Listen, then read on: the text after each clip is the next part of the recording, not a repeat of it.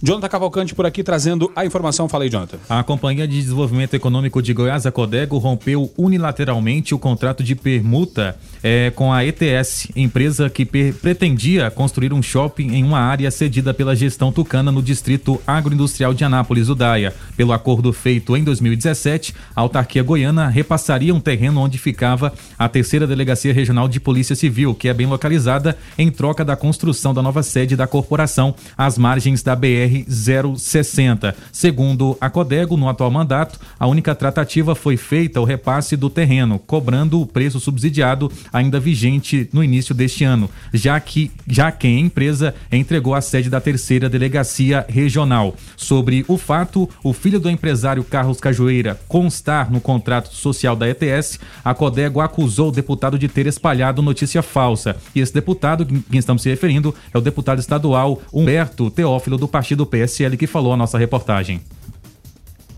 Uma obra que seria muito importante para a cidade Infelizmente, Anápolis vai perder.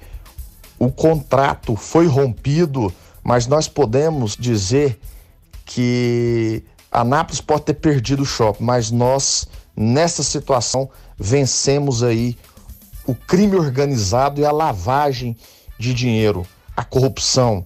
É, essa denúncia chegou, não tenho medo de relatar isso nas redes sociais, até porque sempre fui um delegado combatente que investigou crimes de colarinho branco, tanto nas cidades de Jussara quanto em Umas e também em Goiânia. Realmente muito triste. Eu agradeço o espaço. Quem quiser me acompanhar nas redes sociais é arroba delegado Humberto Teófilo, tanto no Instagram quanto no Facebook. Abraço, Jonathan, flagrante neles. Fala aí, Jonathan. Então, as palavras do deputado estadual Humberto Teófilo, que inclusive divulgou esse vídeo nas redes sociais fazendo essa denúncia sobre esse shopping que seria construído na região do Daia.